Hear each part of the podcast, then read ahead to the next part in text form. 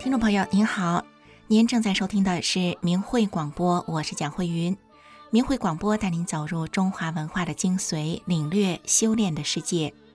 明慧广播的全部内容是取材于法轮大法明慧网，明慧网的网址是汉语拼音的明慧点 o r g。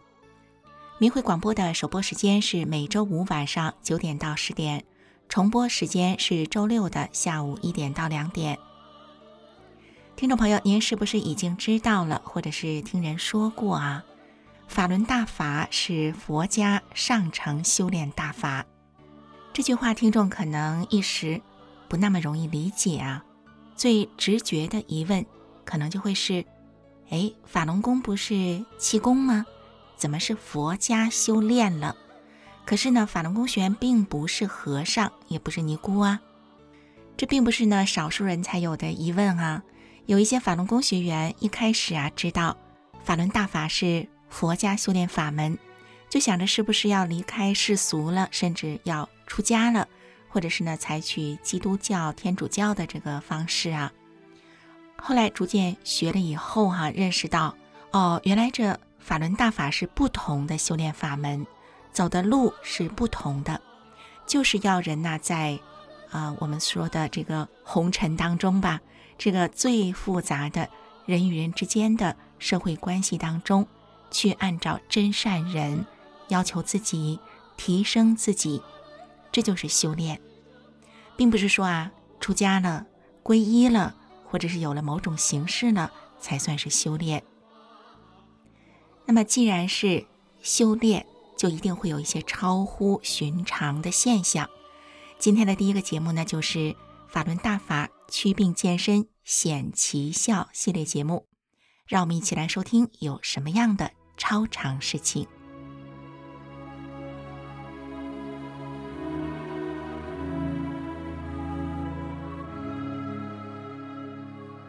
听众朋友，您这里正在收听的是明慧广播电台的《法轮大法祛病健身显奇效》系列节目。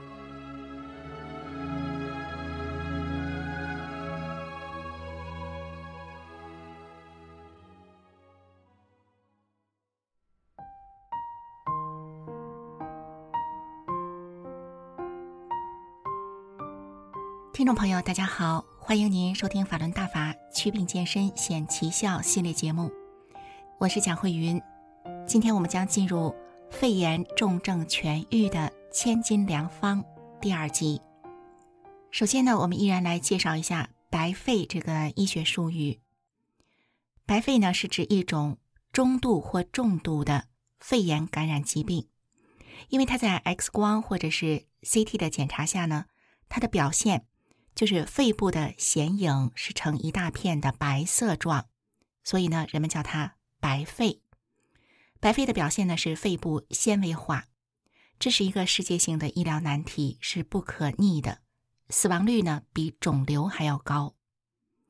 目前中国呢疫情大爆发，死亡率激增，在中国的网络上，大量的白肺的病例不断的出现，白肺更是登上了墙内的热搜。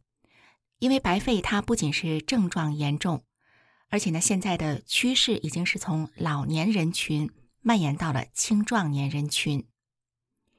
那么，我们面临这样严重的疫情，如何自救呢？这就是今天我们这期节目的目的。接下来呢，我们一起来听《法轮大法祛病健身显奇效》系列节目《肺炎重症痊愈的千金良方》第二集。第一个故事讲述的是四岁的小孩子从重症肺炎里痊愈的经历。这是一位法轮功学员所讲述的他在二零一三年时候的一件事情。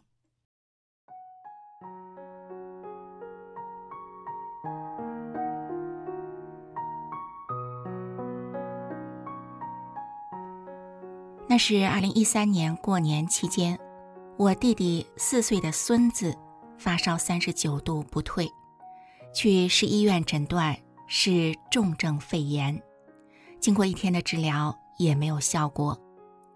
到了晚上，孩子吐血，医生开始抢救，氧气监测仪都用上了，病危通知也下了。亲人们都是万分的揪心，可是又没有办法。当时我就在孩子耳边，对孩子大声的念九字真言：“法轮大法好，真善人好。”我念的时候，孩子的吐血就止住了。事后呢，医生说：“你们转省医院吧，那里有儿童呼吸机。”第二天，孩子就办了转院，一二零的车直接把孩子送到了省儿童医院重症监护室。省儿童医院的医生初步诊断是重症肺炎，肺部有大量的积水、气胸，准备第二天就做手术。手术呢是在孩子的胸部打一个小洞，插上管子，让积水流出来，再用大针管把气抽出来。可是到了晚上，医生又进行了一次会诊，会诊过后说孩子的病情恶化了。现在已经是甲流了。我弟弟给我打电话说，孩子诊断得了甲流。我听了之后非常的焦急，大声的对弟弟说：“快求我师傅，快念法轮大法好，真善人好。”弟弟就问我：“是出声念还是不出声念？用何时吗？”我跟弟弟说：“只要你念，我师傅就管。”当时他们在医院的六个人就一起对着孩子念。这个时候呢，我也让我的全家，还有我的两个妹妹的家人，还有在外地的姐姐的一家人全都念。当时我脑子里什么都没有，只有“法轮大法好，真善人好”这几个字。我们一夜没停的一直在念着。第二天早上。医生在手术前又给孩子做了一次检查，结果这次检查，医生在胸腔内没有发现液体和气体。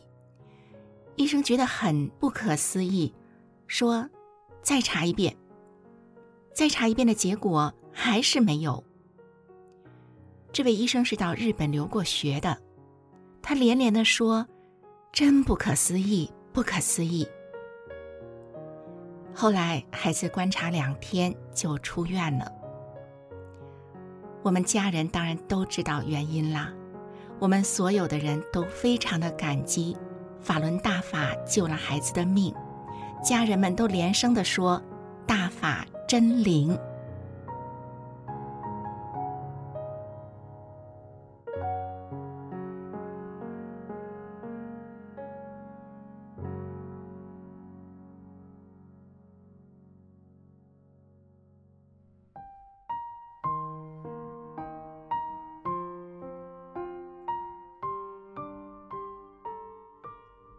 朋友，您这里正在收听的是法轮大法祛病健身显奇效系列节目。今天给您带来的是肺炎重症痊愈的千金良方第二集。九字真言：法轮大法好，真善人好。诚心的念动这九字真言，因此转危为安的例子已经非常的多了。您在法轮大法的明慧网上。都可以找到很多很多这样的故事。那么，在这特殊的时候，送给您这宝贵的九字真言。接下来的故事是一位法轮功学员的弟弟的遭遇，我们一起来听听。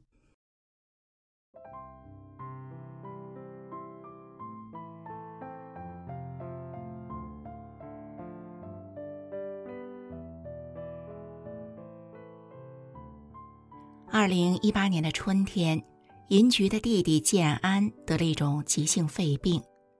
开始时，他感到全身无力，后来突然的发起烧来，弟弟建安只好去县医院看病。医生给建安拍了肺部的片子，说没事儿。但是只隔了一天，建安就出现了呼吸困难、憋闷等现象。这个时候再拍片子，肺部已经出现了百分之三十的白肺现象。医院让建安立即急诊住院，第二天又把他转到了市传染病医院。这时建安的白肺已经达到了百分之四十到百分之五十了，加压、吸氧、心电监护全都用上了。这时，化验中又发现建安感染了多种细菌。医生说，之前有过两例，人都已经去世了。现在医院没有好的治疗方法，医院只能每天给建安用一些消炎、激素之类的药，维持着他的生命。可是这些药每天得花费一千六百多元，另外还有氧气、心电监护，还有各种药物等等。很快的，建安的医药费就高达了十万元。建安家里没钱了，只好借钱治病。医生又建议建安进重症监护室使用呼吸机，但建安坚持没有去。医生说这病很严重，让他本人和家属都要有思想准备。建安的姐姐银菊是位法轮功学员，当银菊去看望弟弟时。建安一米九的个子，蜷缩在床上，人非常的消瘦。为了能喘上气来，建安二十四小时不间断的吸氧，还要把氧气的压力升到最高。看到弟弟这副模样，银菊劝弟弟说：“你学法轮大法吧，只有大法师傅能救你。”银菊又给弟弟讲了好多学练法轮功之后人们身体康复的例子。建安听了想学，银菊就给弟弟请来了一本《转法轮》。《转法轮》是修炼法轮大法最主要的一本书。银菊让弟媳有时间就给弟弟念。银菊还叮嘱弟弟，要常常的诚心的念。法轮大法好，真善人好。医院给建安的治疗中使用了激素，这个时候建安的激素的用量已经超出正常的许多倍了，对身体产生了副作用。有一天夜里十二点用完激素以后，建安感到自己快要不行了，他憋气憋得很厉害，就觉得自己已经上不来气了。那时，建安感觉自己要失去意识了。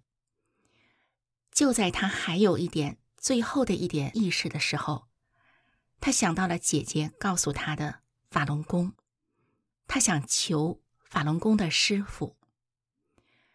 于是他用剩下的最后一点意识，求大法师傅救救他。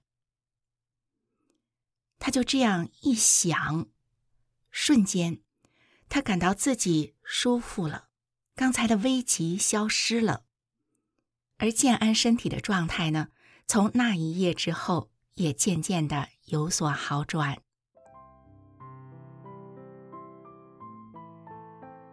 第三天，建安出院了。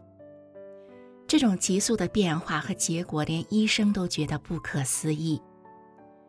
回家以后，建安天天的咳嗽，咳出了大量的浓痰。一个月之后，建安回医院复查，本来肺的纤维化白肺是不可逆的，可是复查的时候，建安肺部拍的片子却呈现出是基本正常的状态。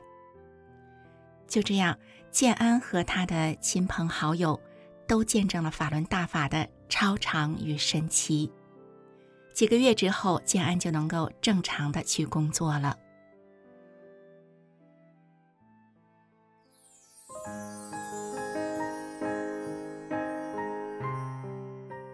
听众朋友，您这里正在收听的是法轮大法祛病健身显奇效系列节目，今天为您带来的是肺炎重症痊愈的千金良方第二集。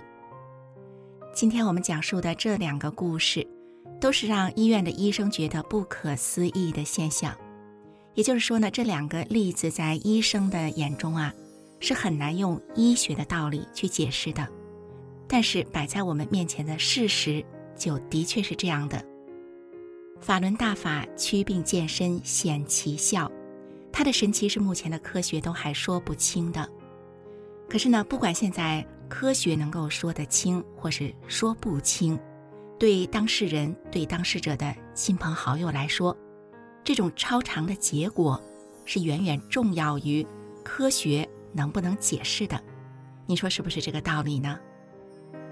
当我们自己或身边的人遭遇病痛折磨的时候，谁又不希望这样的奇迹发生在我们自己身上呢？所以呢，再次把九字真言这个千金良方送给听众朋友们，让我们放下这么多年被中共有意灌输的谎言和谣言，在生死存亡的关键时刻，愿您，愿我们所有的人。都能得到上天的眷顾，在大瘟疫中度过大劫，保平安。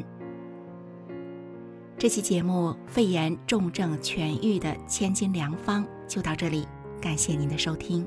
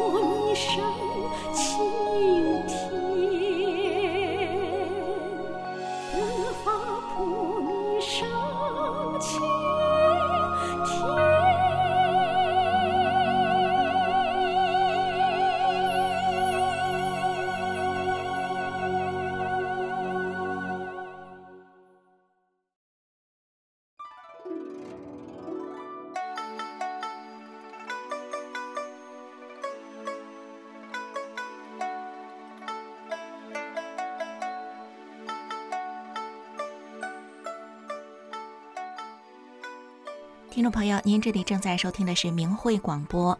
明慧广播带您走入中华文化的精髓，领略修炼的世界。明慧广播的首播时间是每周五晚上九点到十点，重播时间是周六的下午一点到两点。听众朋友，我们刚才听到的是法轮大法祛病健身显奇效的两个故事，病人出现的变化和转折都是让医院的医生觉得不可思议。不可思议，但是事实又摆在了面前。所以呢，即便这个结果跟医生所学的医学的认知是不一样的，医生呢也算是比较容易接受这个事实，只是觉得不可思议。可是有些事情，比如说更大范围的一些事情哈，那么要我们能够看清这个事实是怎么回事，就并不容易了。在我们一下子无法判断的事实面前，就容易呢受我们的认知影响。对于一些不可思议的，但是确确实实的事实，就容易很直觉的去，首先的去否定它。我们接下来的这个节目呢，是一个新闻专题，讲述的是中国大陆疫情三年死亡人数超过四亿人。疫情三年死亡了四亿人，这个消息爆出来，让人非常的震惊哈，一时间是不容易接受的。但是呢，这个消息非常的重大。所以呢，希望这个新闻专题只是提供给听众朋友您作为一个探究的起点，一些思考的参考。好，让我们一起来收听这个专题报道。欢迎收听《明慧之窗》明慧专题报道。听众朋友，今天我们所探讨的主题是中国大陆疫情三年死亡人数超过四亿。二零二三年一月十五号，法轮功创始人李洪志大师说：“三年多来，中共一直在掩盖疫情。中国的疫情已经死了四亿人。这波疫情结束的时候，中国会死五亿人。”李大师说：“二零零三年 SARS 出现的时候，中国死了两亿人。二零二一年十二月，国际知名人口学家易富贤估计。”中国二零二零年的人口是十二点八亿，而不是中共官方人口普查数据所说的十四点一亿。汉学家、军事家本劳森一月五号在《外交家》杂志发文说：“中国人民现在恐怕正在面临自从大跃进以来最大规模的死亡事件，一批批的中共官员和名人死亡，其中包括享受了中共省长级待遇的云南省人大常委会前副主任。”党组副书记祁山，宁夏检察院前党组书记、检察长胡旭明，中共少将、前训练基地司令员江学福和中国船舶工业总公司前副总经理封炳林等人。而最近一波疫情感染率非常高，预估新年期间全国的感染率可能会达到百分之八十，也就是有十一亿人左右将感染中共病毒。近日。许多地区的问卷调查都显示，阳性感染率超过了六成，其中四川实际的感染率高于百分之六十三点五，海南预计全省感染率已经达到了百分之五十，浙江衢州感染率约占总人口的百分之三十五，而且在一月初达到了第一波高峰，浙江舟山感染人数比例达到了百分之四十。此外，重庆、安徽、上海、湖北。湖南等省市疫情也都处于疫情高峰期。澎湃新闻二零二二年十二月三十号报道，上海多家三级医院急诊量剧增。十二月二十八号，上海交通大学医学院附属仁济医院东院区急诊就诊量已经达到每天一千五百人次，南院区的急诊量也在每天一千人次左右。前来急诊的新冠感染者占据了百分之八十。其中老年人的比例又占了大约百分之五十，这也代表了还有另一半的感染者不是老年人。百度上一则关于北京的报道指出，目前北京各大医院就诊的百分之五十是重症，但是网友留言说，基本都是重症，不是重症谁没事大冬天挤着上医院找呼吸机呢？而关于大陆这波疫情的死亡率，更是让外界惊诧不已。据路透社二零二二年十二月二十九号发自北京的报道，总部位于英国的健康数据公司 Airfinity 二十九号表示，中国每天可能有大约九千人死于中共病毒，但是数据公司认为这个估计数字可能比实际情况要低。推特上有网友透露，目前北京每天平均死亡人数大约是八千人，十二月二十一号是最高的一天，死了一万零七百人，死者的年龄从二十岁到八九十岁的都有。时光似乎又回到了二零二零年初。根据廊坊某地负责管理火葬场官员的消息，北京的人都找到他们，恳求加班火化他们染疫去世的亲人。他说：“北京染疫去世的人太多了，火化排程都排到半年以后了。”这位官员说：“我们本地的都烧不过来，因为费用贵。廊坊许多农民染疫去世，干脆就改用土葬。”不火化了，但是连办丧事也要排长队。美国之音指出，透过卫星公司取得的卫星图显示出，中国许多城市在二零二二年十二月底都出现殡仪馆车辆大排长龙的情景。来自江苏省泰兴市的陈军透露，火葬场的队伍非常长，尸体都没有专车接送，拿个担架往上一丢，抬着就往前挪，大厅里乱哄哄的。地上有二三十具的尸体，有一家人三点钟到火葬场，八点半才把骨灰拿走。陈军的舅舅上个月底过世，但是诊断书上医生拒绝写因为新冠肺炎造成死亡，因为写的话会被革职。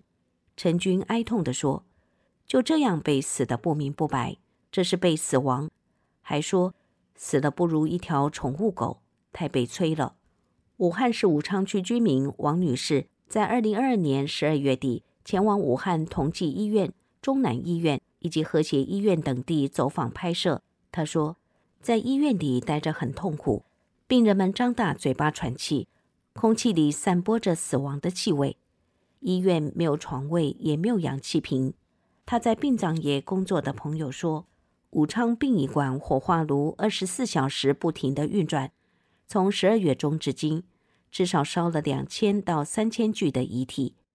王女士哀叹：“疫情仿佛回到了三年前的原点，民众三年前就死得不明不白，现在还是不明不白，灾难一直在重演，悲剧从来就没停止。古罗马的尼禄曾经迫害基督徒，接着在之后的数百年里，古罗马爆发了四次的大瘟疫，每次都是几十万。”甚至数百万人、数千万人死亡。公元六十八年，尼禄死于罗马暴动。公元七十九年的大瘟疫，罗马城内堆满了尸体。公元一百六十六年，安东尼瘟疫降临罗马，死亡率大约是百分之十。瘟疫肆虐了十六年，死亡人数高达五百万人，占罗马人口的三分之一。公元二百五十年。西普里安瘟疫降临，猖獗了近二十年，两千五百万人因此丧生。公元五百四十一年，查士丁尼大瘟疫席卷了东罗马帝国，并且流传到世界各地。整个六世纪，瘟疫爆发了五次，共造成了约三千万到五千万人的丧生。中共迫害法轮功二十三年了，期间经过了二零零三年的 SARS 瘟疫。和二零二零年至今的武汉肺炎，规模一次比一次严重，死亡人数一次比一次更多。生命是可贵的，人们一定要认清中共的邪恶，哪怕是共产党员或高官红人，赶快清醒，聆听智者的真言。有能力的中国人最好赶快在互联网上翻墙，寻找真实的信息自救。勇敢的退出中共党团队组织，免于同红魔陪葬。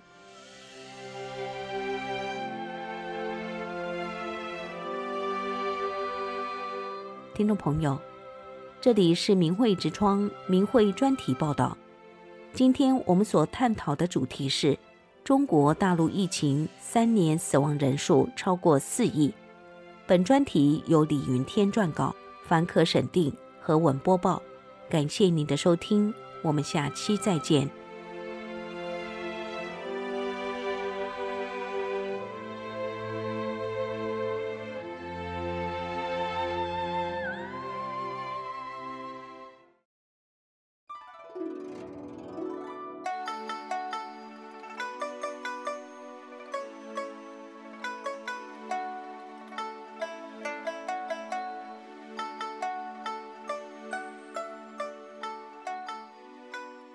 您这里正在收听的是明慧广播。明慧广播的首播时间是每周五晚上九点到十点，重播时间是周六的下午一点到两点。听众朋友，不知道您是不是也有注意到或者感觉到哈？有时候呢，如果不是一些事情的发生啊，我们都不知道自己有这样的观念和想法，因为呢，我们从小的时候开始啊，就在一点一滴的积累着我们的观念，养成了自己的习惯。所谓啊，习惯成自然，那就更不容易察觉了。而观念呢，又很无形，所以呢，我们也就经常呢不自知。所以说，古人呐是很注重家庭教育的，有这样的说法：家庭是孩子的第一所学校，母亲是孩子的第一个老师。不同的家庭对孩子会产生不同的影响。接下来的节目呢，是一位法轮功学员讲述他的母亲，他的母亲为他所奠定的为人处事的基础。让我们一起来收听这个故事，《我的母亲》。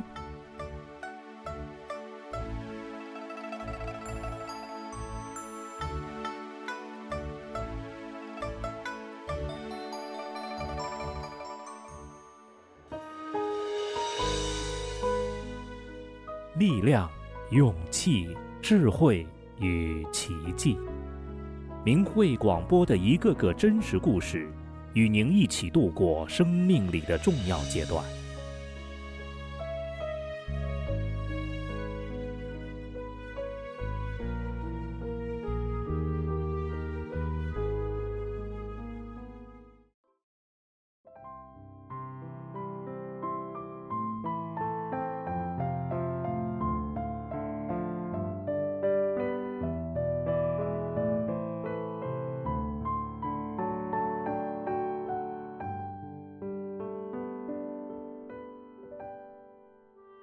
听众朋友好，今天为您分享的故事是《我的母亲》。听众朋友，家庭是孩子的第一所学校，母亲是孩子的第一个老师。今天要说的是一个母亲的故事。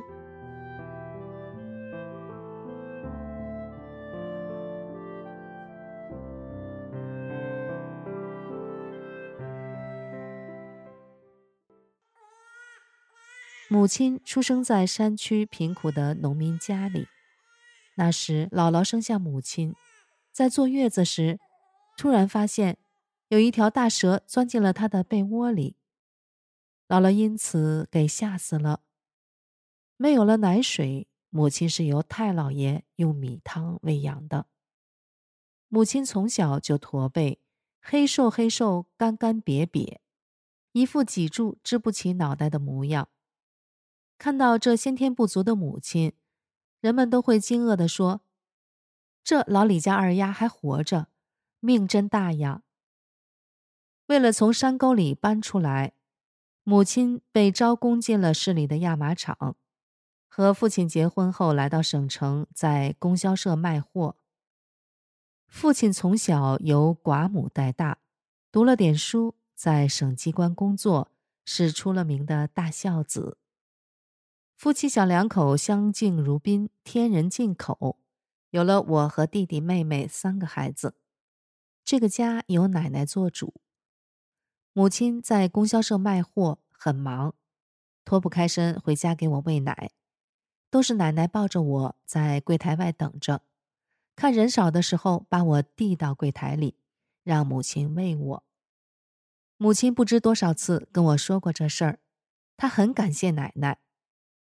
奶奶也多次跟我说过，却是夸赞母亲。我刚有记忆时，大姨领着姐姐到商店串门，柜台前，母亲要给我和姐姐各买一件纱的布拉吉，就是连衣裙。我和姐姐都看中了其中的一种花样，可只有一件了，我俩争了起来。大姨让姐姐让着我，母亲却说：“姐姐大有长幼，有先后。”让我让给姐姐，我很委屈，但奶奶和爸爸都说母亲对，爸爸还给我讲了孔融让梨的故事。就这样，我们家虽说不富裕，但和谐、平顺、温馨，彼此珍惜，邻里们都很羡慕。然而好景不长，灾难接二连三的降临。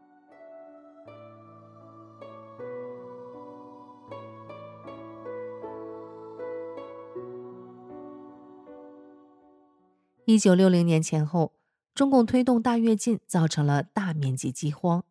在三年大饥荒期间，本来身体底子就薄的我们，再加上饥饿，奶奶、母亲先后得了肺结核、肝炎，病倒了。但母亲还得撑着去上班，奶奶还得挺着照管家。奶奶和母亲的脸都是蜡黄的，伴着咳咳的咳嗽声。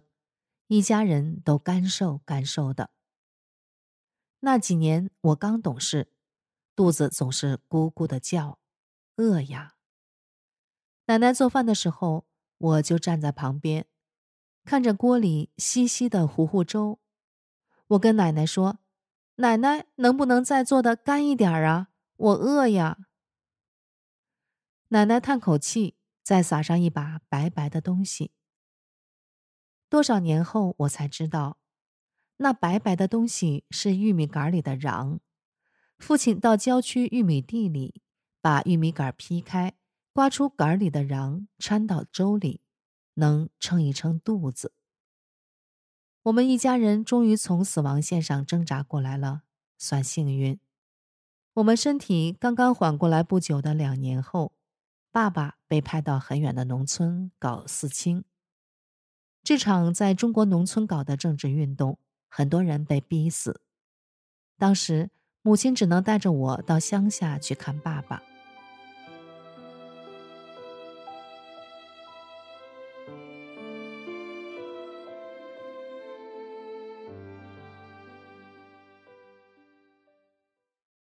很快的，文革开始了，原本和谐宁静的家变得硝烟弥漫。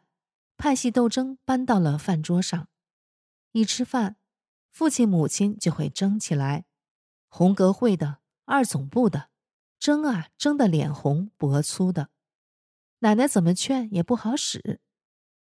接着是武斗，一颗炮弹落在我家门口，伤了十三个人，我们一家人幸免，跑到大庙去避着。之后，爸爸不能回家了。他被关在党校反省。一九六八年深冬，母亲突然接到信说，姥爷脑出血去世了。我陪着母亲去奔丧，雪岭白茫茫的，奔丧回来就快过年了。周末，爸爸回家了。爸爸和奶奶、母亲说着走资派被批斗的事，什么戴高帽、游斗、坐喷气式飞机。爸爸的脸很沉。之后他说：“快轮到我了。”爸爸怕呀。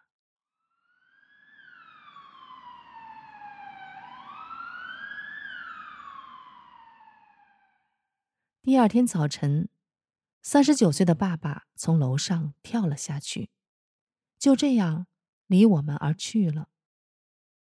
不到一个月时间。两个至亲的人都突然离世。母亲上边是老人，下边三个还小的孩子，又背上了现行反革命家属的罪名，在沉重的负担之下，母亲就只能把泪往肚子里吞。我和弟弟当时都在上小学，茫然的只觉得家里塌了半个天，不晓得大人的悲痛。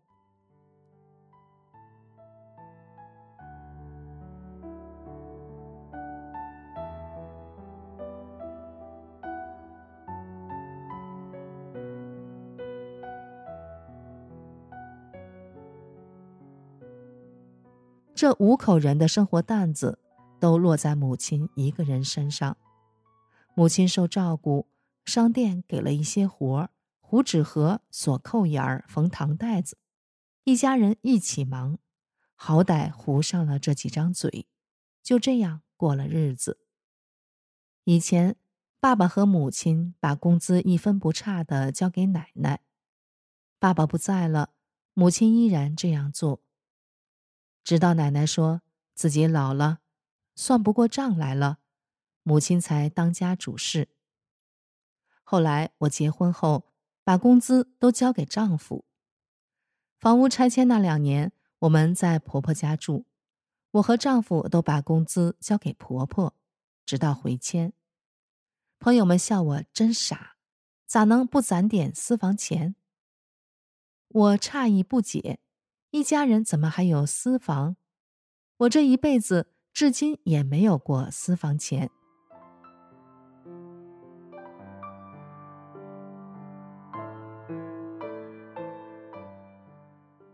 爸爸离世后，母亲撑着这个家，母亲也总跟我说：“你在家里是老大，得学着承担起这个家。”文革结束，一九七七年恢复高考。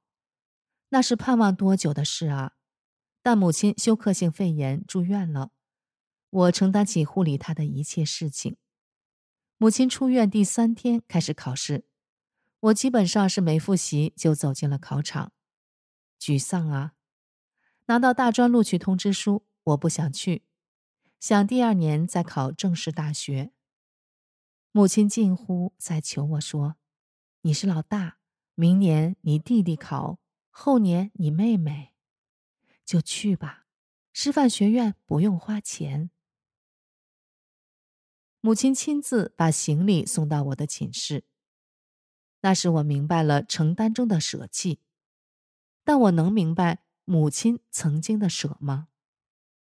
五十岁时，母亲退休了，为了供养我们上大学，母亲推着车子去卖货，车上装的是高高的货。脚下是高高的坡，寒来暑往。直到一九七九年，我跳楼的父亲平反了，精神的重压卸下了，可母亲从头到脚一身病了，一年得住九个月的医院，肺气肿、肺心症，成宿成宿的躺不下，抱着枕头拉风闸。算命的说，母亲活不到六十六。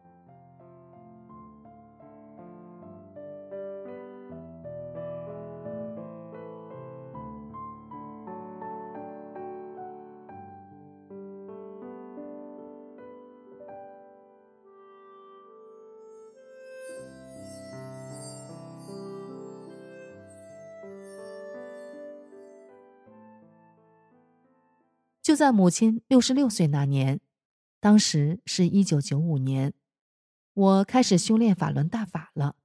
同时，母亲、妹妹、女儿也都走入了大法修炼。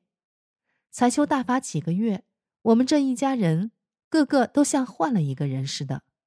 特别是母亲，母亲的肺气肿、肺心症好了，喘气顺畅了，血压降了下来。多年来。腿脚多处的伤病，不知不觉的都没了。修炼前，母亲这个病篓子是出了名的，差不多全商店的同事都在帮他找偏方，全国各地的买药寄药，买药的发票攒了一摞子，报销药费都得排队求情。修炼后，母亲把药都扔了，每天学法练功，活得可带劲儿了，每天走路生风。腿脚那个快呀，我都赶不上。家里有张照片，是母亲和老同事会餐时的合影。母亲笑得那个开心啊，那真是绝处逢生啊！她就是大法美好的见证。就在全家又有了欢笑中，一场更大的灾难降临了。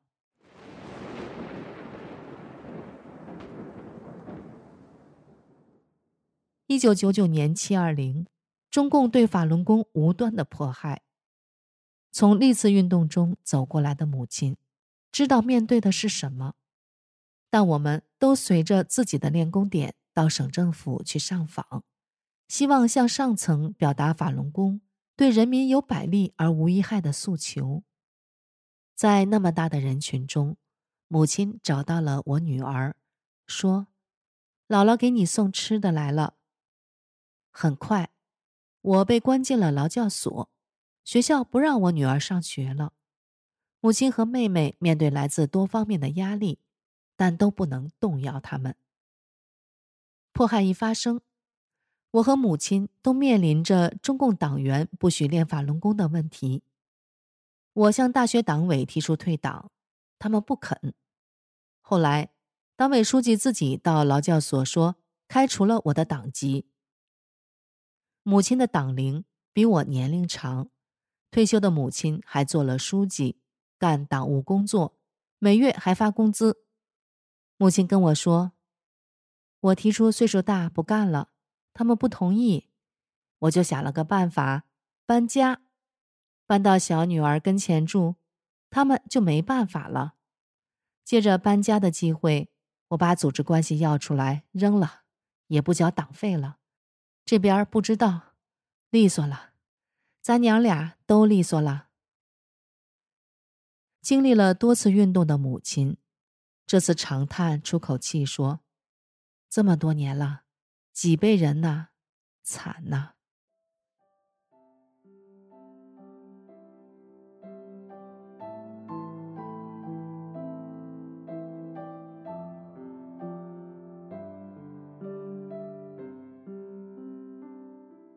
那是二零零零年的事。迫害初期那两年。母亲心里总惦记着很多人，母亲还是习惯把讲法轮大法的真相叫弘法，总说我得给他们去弘法。为了弘法，家里的亲戚们，母亲走了很多遍，亲戚们都赞叹母亲人品好、可信，而且母亲的身体变化就是活见证，所以母亲不用自己说大法好，谁都信。那年十月初放长假，我陪母亲去了东北林区的小城。大姨夫老了，腿脚不好，离不开拐杖。那天摔倒了，他跟母亲说：“要以前呐，我得喊人把我扶起来。这回呀，我信你的，我就念真善人好，法轮大法好，我自己就起来了。好，好啊。”表嫂当校长，母亲嘱咐他。学校有练法轮功的，一定得保护人家，都是好人呐，不是好人都练不了这个功。上边来查，你得护着点儿，可千万别为自己当官害人家，害了人家，人家一家人遭难，咱们家要遭报应的。二姨要不练法轮功，命早没了。表嫂对母亲说：“二姨呀，我明白，我会斟酌的。”虽然退休多年了，母亲仍然惦记商店里的老同事，挨着个儿给他们弘法。回家之后还和我说：“陈经理的儿媳妇儿就在关你的劳教所里当医生。”母亲就给陈经理讲：“跟你儿媳妇儿说，让她对法轮功好一点儿。练法轮功的都是好人呐。我大姑娘是这些老同事们看着长大的，得直肠癌。”练法轮功没治就好了，现在就被关在那个劳教所。陈经理听了母亲说的，眼睛瞪得无法形容的那么大。母亲又嘱咐我说：“你张姨也修大法，原来离咱这近，我俩总切磋，现在搬走了，挺远的。你们想着点儿，师傅的新经文来了，也给他送去，别落下他。想法和他跟前的同修联系上。”那天我去母亲家，看见他把大棉袄铺在床上，正在往棉袄里子上粘真相不干胶，一排排的，不干胶的角上叠出个小口，为了好揭开。然后母亲穿上棉袄，戴上长围巾，围巾垂下来遮住前襟。母亲兜里揣了块小抹布，对我说：“墙上门上的灰得擦擦，要不粘不住。等着我，一会儿就回来。”不大一会儿，母亲回来了，手里还拿着一张真相传单。她用毛巾擦着上面的灰，叹口气：“哎，这不明白真相的人太多了，救人的传单给扔了，造多大的业呀！哎，都是我的邻居，我得救他们。”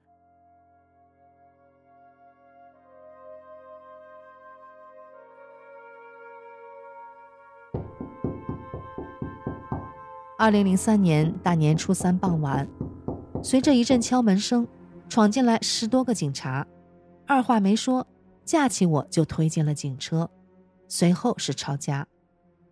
母亲目睹了这一切，受到惊吓，看见熟人就说：“抄家呀，和文革一模一样的，连镜框都卸开，看看里面有没有东西。”二十三天后，我走出看守所，回家了。母亲在家陪着我，她老是问看守所、劳教所怎么对我的。这几年呢，我被关过派出所、戒毒所、拘留所、看守所、劳教所，但经历了什么，我从来没跟母亲说过。老人家一辈子经历的太多了，七十多岁的人了，我不想他多一份担心，多一份惊吓。但这次。他不停的追问，我想，亲情面前没有真言也不对，反倒更让他担心。我就把自己经历的事情说了，没想到，母亲听完长出一口气说：“听你这么说，我就放心了。这些你都走过来了，再没有什么难倒你的了。”母亲的释然让我惊诧，释然了。那是在怎样的顽强支撑下的释然啊！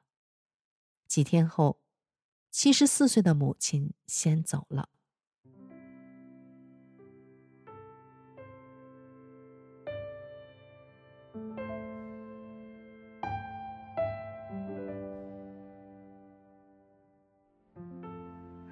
命中有时终会有，命里无时莫强求。母亲和奶奶总说这句话，他们认命。这在那个年代走过来的人，被认为是很迷信、很消极的。但母亲从不叹气，而是直面人生。没有过不去的坎儿，没有翻不过的山。母亲一生用尽心力，迈过了这些坎儿，翻过了这些山，从不抱怨，而是尽力的顺应。这一切深深的融入在我的骨髓里。人常说，家庭是孩子的第一所学校，母亲是孩子的第一个老师。我感谢这个家，感谢母亲，母行女孝。母亲与生俱来的真诚、善良、坚韧，时时处处影响着我，伴随着我长大。真的感谢母亲。在我走进大法之前，就给我奠定了这么多。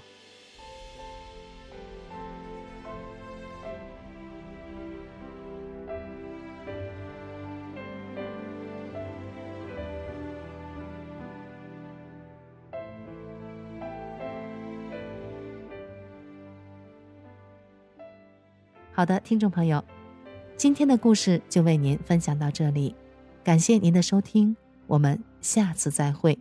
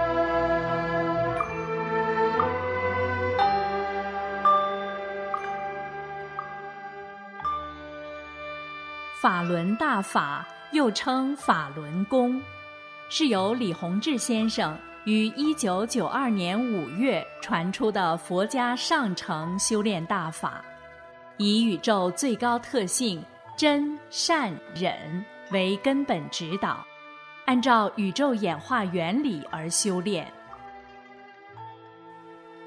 法轮大法直指人心，指出真正修炼就得按照真善忍的标准修炼自己的这颗心。叫修心性。李洪志先生在法轮功的主要著作《转法轮》一书中写道：“心性是什么？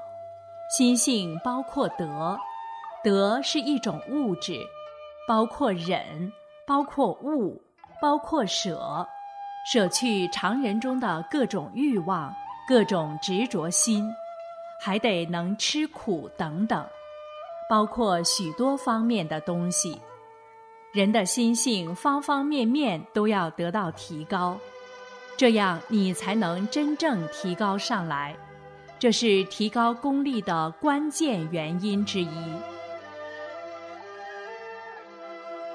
法轮大法还有修命的部分，这就要通过功法动作去练了。法轮功的五套功法。包括四套动功和一套静功，动作简单易学，一上来就把修炼者身上能量淤塞的地方打通，在极短的时间内排除体内的废弃物质，净化身体。完整的一套性命双修的修炼方法，那就既要修又要练，修在先。练在后，不修心性，只练动作是不能长功的。动作是圆满的辅助手段。法轮大法圆融明慧，动作简练，大道至简至易，在理论上完全不同于其他传统的修炼方法，不同于各家各门派的炼丹学说。法轮大法已红传一百多个国家和地区，李洪志先生的著作也已经有四十多种语言的外文版。欢迎登录明慧网，免费阅读大法经书，观看李洪志先生九天讲法班录像。听众朋友，您正在收听的是明慧广播。今天我们一个小时的节目就到此结束了，下周同一时间我们空中再会。